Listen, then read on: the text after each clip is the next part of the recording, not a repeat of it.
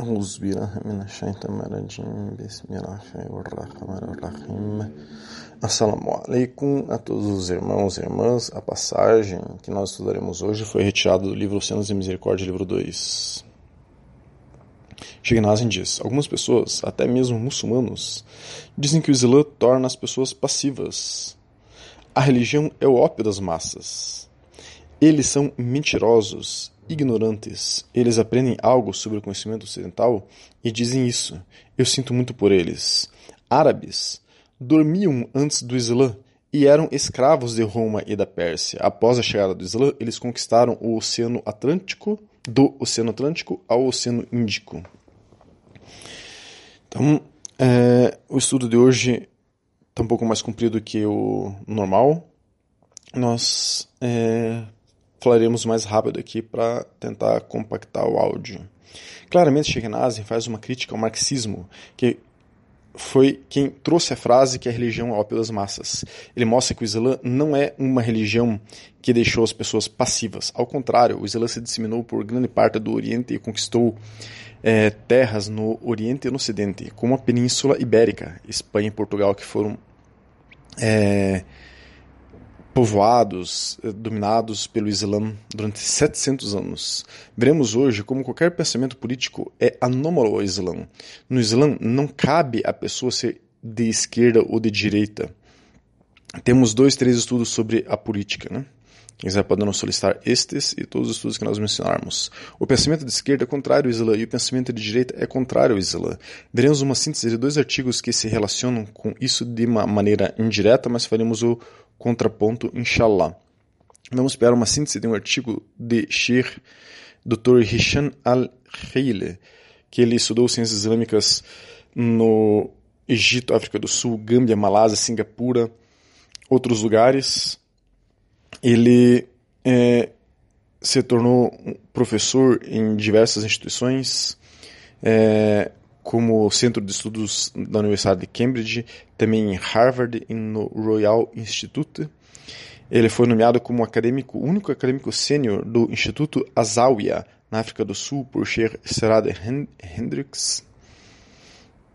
E, enfim, ele tem uma, um currículo enorme, né? Ele escreveu um artigo chamado O Islã no Ocidente.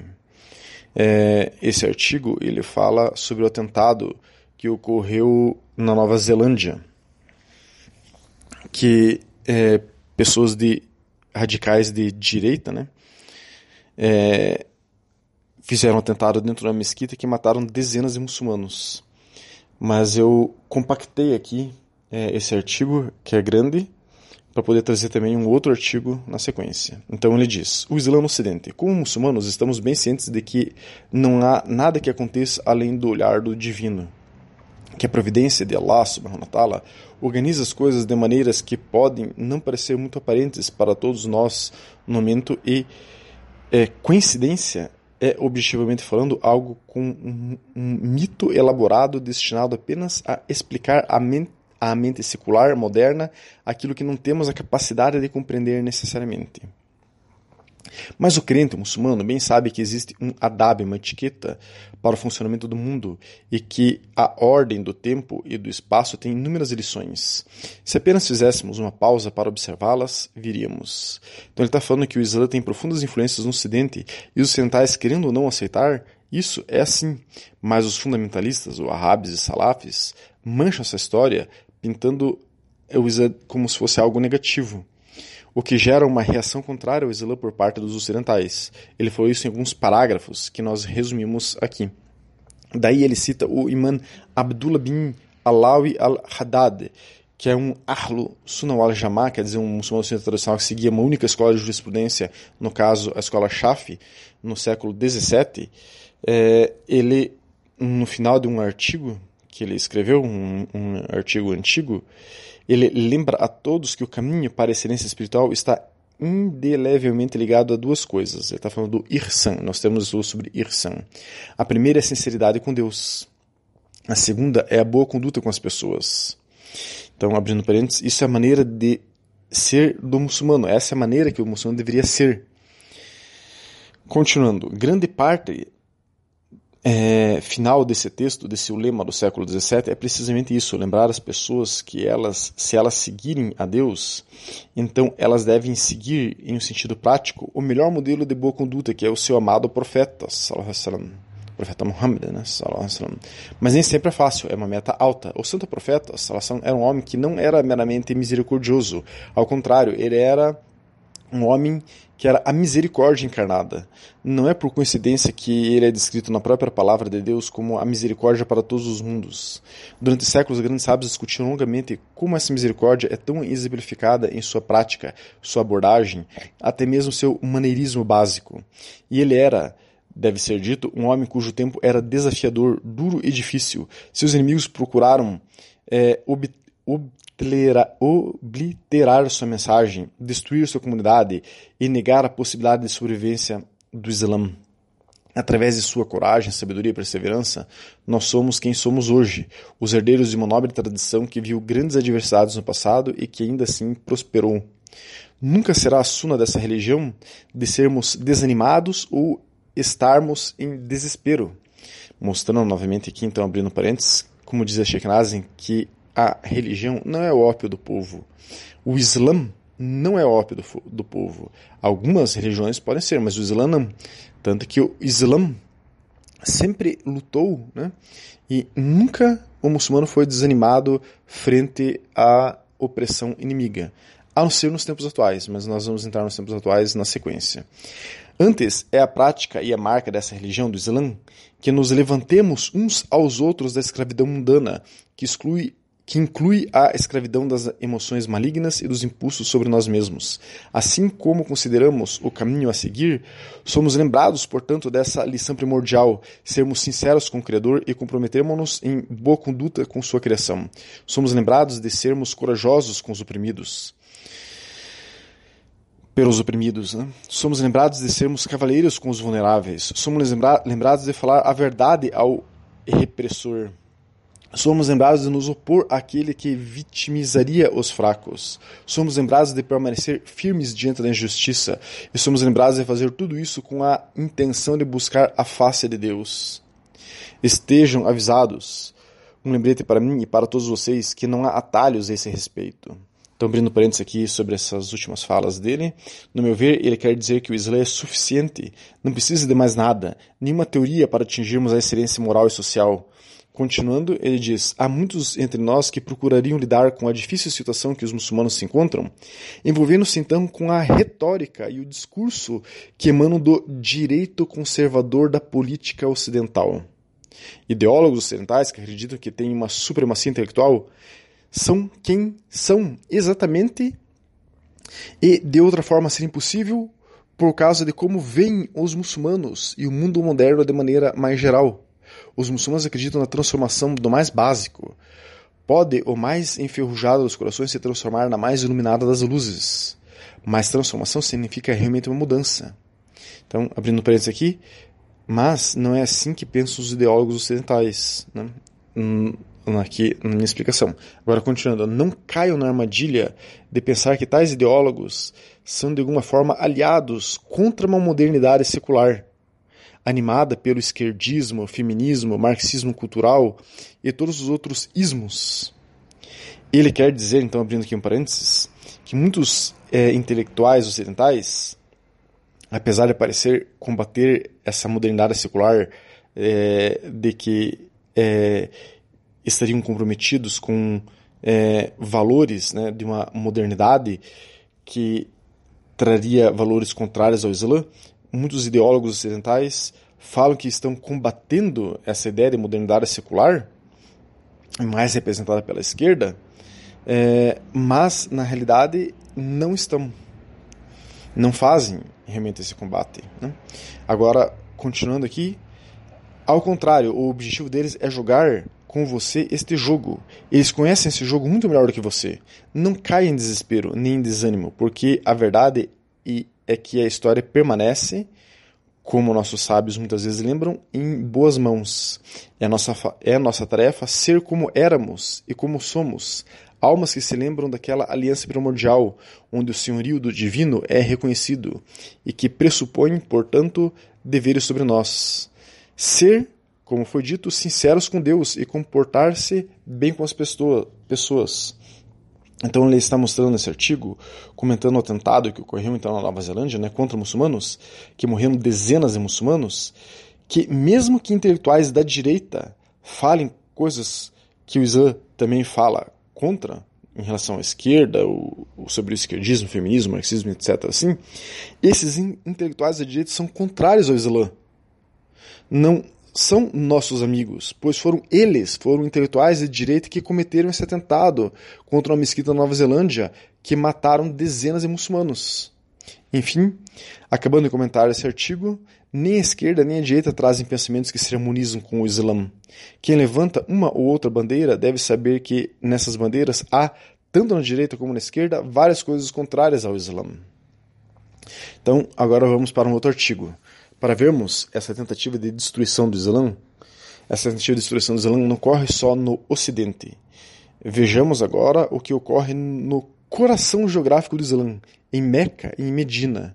Então vamos para um artigo que está no site do Mufti Faraz Rabbani, que é um dos maiores muftis, um dos maiores doutores em Islã contemporâneos da idade agora, né, da nossa idade moderna, é, está vivo, e ele é um doutor em Islã da jurisprudência é, Hanafi, que é a qual nós seguimos. O nome desse artigo é Meca para os Ricos.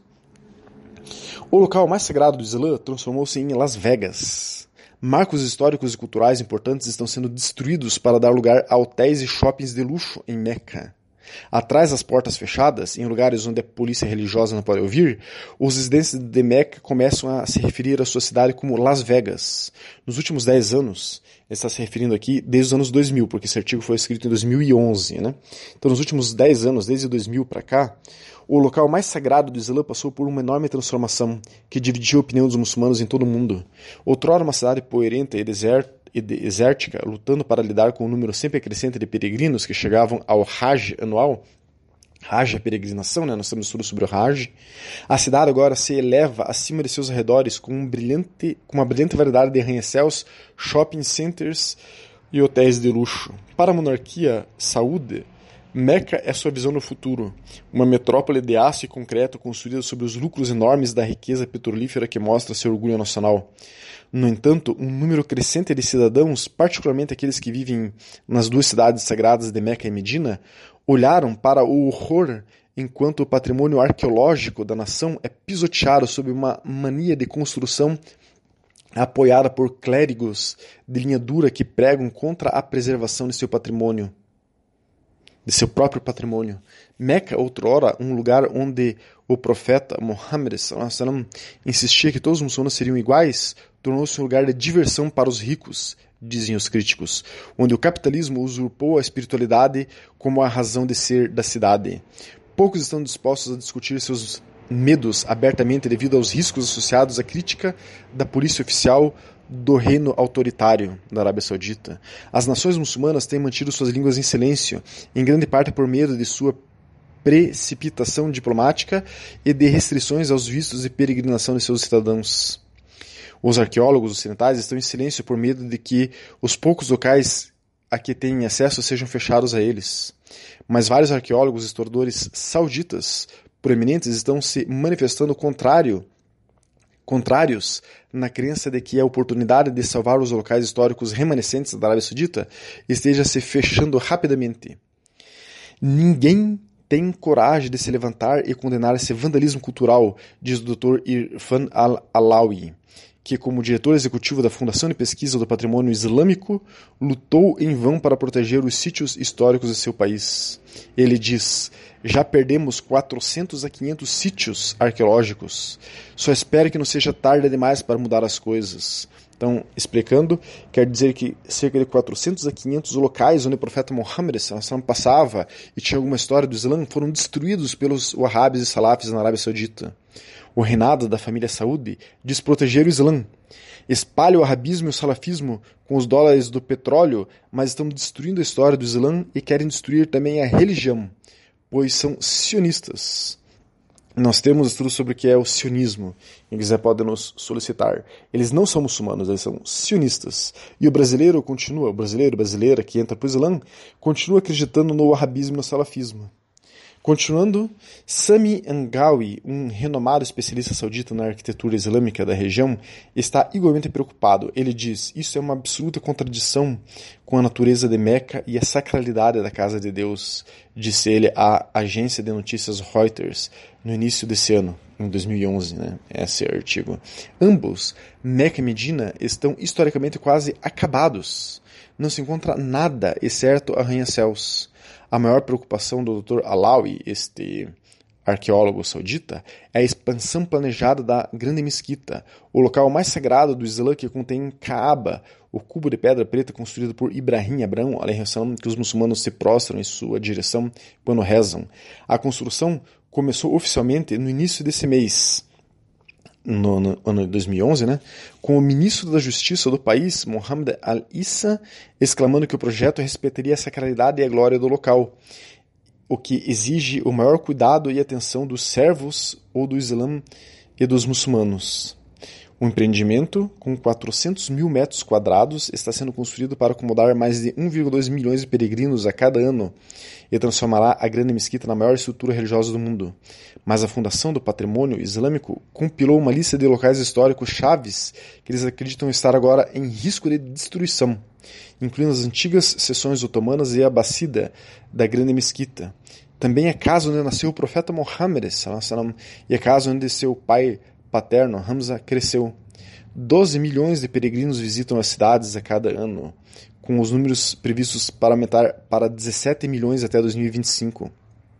Mas os críticos temem que o desejo de expandir os locais de peregrinação tenha permitido que as autoridades destruíssem a herança cultural da área. O Instituto do Golfo, com sede em Washington, estima que 95% dos edifícios milenares de Meca foram demolidos somente nas duas últimas décadas. A destruição tem sido auxiliada pelo arabismo, a interpretação rígida do Islã que tem servido como religião oficial do reino desde a família Saúde desde que a família Saúde subiu ao poder em toda a Península Arábica no final do século XIX. Então isso é recente, né? A família Saúde domina o, a Arábia Saudita há menos de um século. Eles trouxeram muitas inovações, muito bidá ao Islã. Eles não respeitam o Islã como não respeitam Meca e Medina. Continuando o artigo aqui do site do Mufti Faraz Rabbani, aos olhos dos Wahhabis, locais e santuários históricos encorajam o shirk, quer dizer, idolatria, o pecado é, de idolatrar, politismo, e esses locais devem ser destruídos. Então, locais históricos islâmicos devem ser destruídos porque eles encorajam o shirk.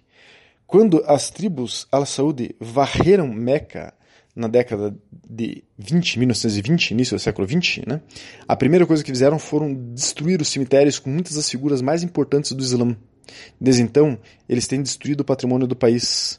Dos três locais que os sauditas permitiram que a ONU designasse como patrimônio mundial, nenhum está relacionado ao Islã. Então, quer dizer, os locais dentro da Arábia Saudita que são preservados nenhum deles tem relação com o Islã. Aqueles que rodeiam Kaaba só precisam olhar para o, o, o peregrino né, que está é, fazendo rodeando Kaaba, só precisam olhar para o céu para ver o último exemplo do apetite insaciável da monarquia saudita pelo seu up arquitetônico.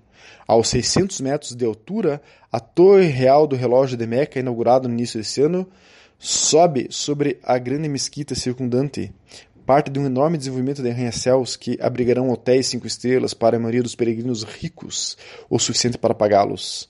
Para construir a cidade dos arranha-céus, arranha-céus, perdão, as autoridades dinamitaram uma montanha inteira e a fortaleza de Ajiad, da era otomana que estava em cima da montanha.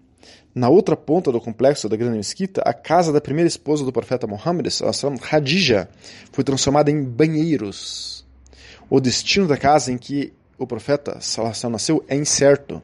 Também estão planejando para a demolição as colunas otomanas da grande mesquita, que contém os nomes dos companheiros do profeta Salassalam, algo detestável pelos wahhabis é, da, da, linha dura. Então, os wahhabis salafis, né, abrindo parênteses aqui, que dizem seguir essas primeiras gerações do Islã, mas não deixam nenhum vestígio delas só pessoas abobalhadas podem acreditar que eles seguem as primeiras gerações. Se seguem porque estão tentando destruir tudo que se remete a essas primeiras gerações? Eles fazem isso pois o objetivo deles é destruir o Islã, mas inshallah não conseguirão.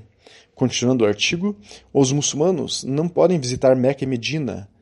Os, perdão, os não muçulmanos não podem visitar Meca e Medina, mas o jornal The Independent pôde entrevistar uma série de cidadãos que expressam descontentamento pela forma como sua cidade, Meca, né, está mudando. Uma jovem cujo pai recentemente teve sua casa destruída descreveu que sua família ainda estava esperando por uma compensação financeira.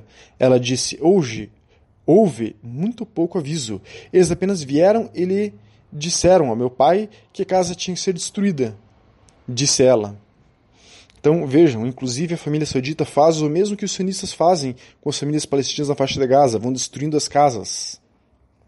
Outro cidadão da Meca acrescentou: se um príncipe de um membro da família real quer estender seu palácio, ele simplesmente o faz. Mas ninguém fala isso em público. Há um clima de medo. O Dr. Alawi, o arqueólogo saudita, espera que a comunidade internacional finalmente comece a acordar para o que está acontecendo no berço do Islã. Então, esse artigo de 2011, estamos em 2022, infelizmente a comunidade internacional não acordou. Né? Ele disse, esse arqueólogo saudita, nós nunca permitiremos que alguém destrua as pirâmides. Então, por que estamos deixando a história do Islã desaparecer? E eu faço a seguinte pergunta: os Wahhabis e Salafis estão destruindo a história do Islã. E por que tem muçulmano e muçulmana que segue o Wahhabismo e o Salafismo? Estão ajudando a história do Islã ser destruída. Quem segue essas duas linhas. Né? Continuando o artigo. Quando os Wahhabis tomaram Meca nos anos 20, eles destruíram a cúpula em cima da casa onde nasceu o profeta Muhammad. Ela foi então utilizada como um mercado de gados antes de ser transformada em uma biblioteca. Há a preocupação de que a grande expansão é, da, da grande mesquita destrua mais uma vez a casa do profeta Muhammad. O local nunca foi escavado por arqueólogos para ver eventualmente qualquer objeto que tenha sido deixado pelo profeta Muhammad ali. A mesquita de Al-Nawabi, em Medina, abaixo da cúpula verde do século XV, repousa o túmulo do profeta Muhammad de Abu Bakr e de Umar. A mesquita é considerada como o segundo lugar mais sagrado do Islã. Os Wahhabis, no entanto, acreditam que os túmulos são para idólatras. Um panfleto publicado em 2007 pelo ministro saudita em assuntos islâmicos, endossado por, endossado por Abdulaziz al-Sheikh, o grande mufti da Arábia Saudita, declarou que a cúpula verde será demolida e as três sepulturas serão achatadas na mesquita do profeta. A Jabul al-Nur, que é a montanha de fora de Meca, onde Muhammad recebeu suas primeiras revelações corânicas, lá estava, lá está é, é, é comum passar longos lá o profeta Muhammad passava longos períodos em uma caverna chamada Ihra. A caverna é particularmente popular entre os peregrinos do sul da Ásia que esculpiram degraus até a sua entrada e enfeitaram as paredes com grafite. Os religiosos adeptos da linha dura do arabismo e do salafismo fazem questão de dissuadir os peregrinos de se reunirem ali e sugeriram a ideia de remover os degraus e até mesmo destruir completamente a montanha. Então, assim acaba o artigo. Assim, é, nós vemos o que é o arabismo e o salafismo. Vejam, agora de maneira mais ampla, a política, tanto de direita como de esquerda, os ideólogos, tanto de direita como de esquerda, trabalham e têm suas ideias alinhadas com o sionismo. Quem quiser, a gente tem quatro estudos sobre o sionismo. Os wahhabis salafis têm suas ideias alinhadas ao sionismo também. Toda essa polarização de direita e de esquerda nada tem a ver com o Islã. E nem a direita e nem a esquerda estão mais próximas do Islã. Ambas querem a destruição do Islã. O wahhabismo e o salafismo querem a destruição do Islã. Então o bom muçulmano não deve perder seu tempo com a política ocidental. Esta sim é o ópio do povo. O ópio do povo é a política. E o muçulmano não deve cair é, no ópio. Deixe, então, os não muçulmanos drogados com a política. Porque os próprios políticos não estão nem aí para política, os próprios políticos só querem roubar o povo. E o bom muçulmano deve dar as costas ao arabismo e ao salafismo, pois o contrário estarão ajudando na tentativa de destruir o Islã. Que Allah subhanahu wa ta'ala nos mande Isa salam para defender o Islã e acabar com esses absurdos, que têm diferentes nomes: direita, esquerda, feminismo, integralismo, perennialismo, tradicionalismo, marxismo, socialismo, capitalismo, o arabismo, salafismo, mas que apesar de diferentes nomes estão tudo no mesmo saco e são uma única coisa chamada sionismo, que quer destruir o Islã. Que Allah subhanahu wa ta'ala nos livre disso. Salam alaikum wa rahmatullahi wa barakatuh.